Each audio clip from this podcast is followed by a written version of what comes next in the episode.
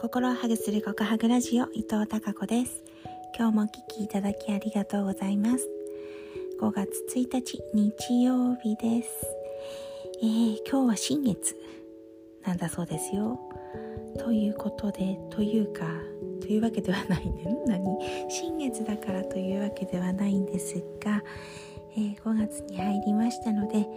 毎月、えー、月に一度訪れている、え、お礼参り参拝に行ってきました。今日はですねいつも、え、青森県内のナンバーが、えー、もう駐車場がないくらいいるんですが今日はね県外の車も多かったな、えー、関東方面の車ものナンバーもね多かったな。そしてレンタカーも多かったなって思いました。まあそれだけね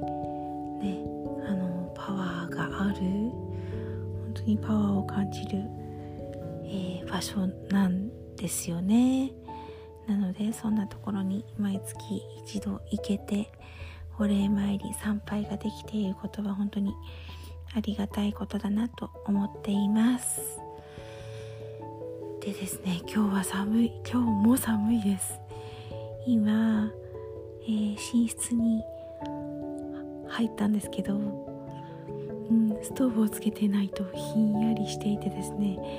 何度なんだっていうくらいひんやりと寒い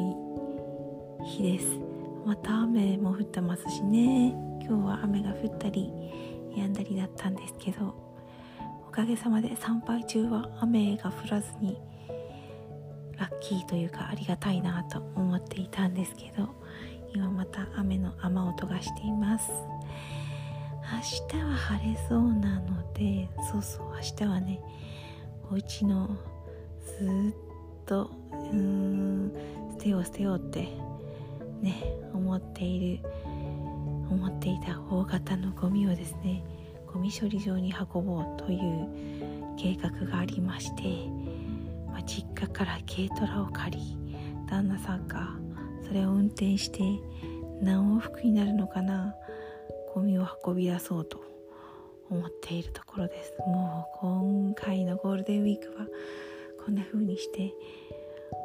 えー、しばらくねなかなか手がつけられなかった大型のゴミとかそれから昨日片付けてもらった大きめなね植木とかをね伐採してもらったのですっきりと片付けていきたいなと思っています。はい。ということで、まあ、5月もスタートしましたので皆さんも今月ですね何をやりたいかなってちょっと考えていただいて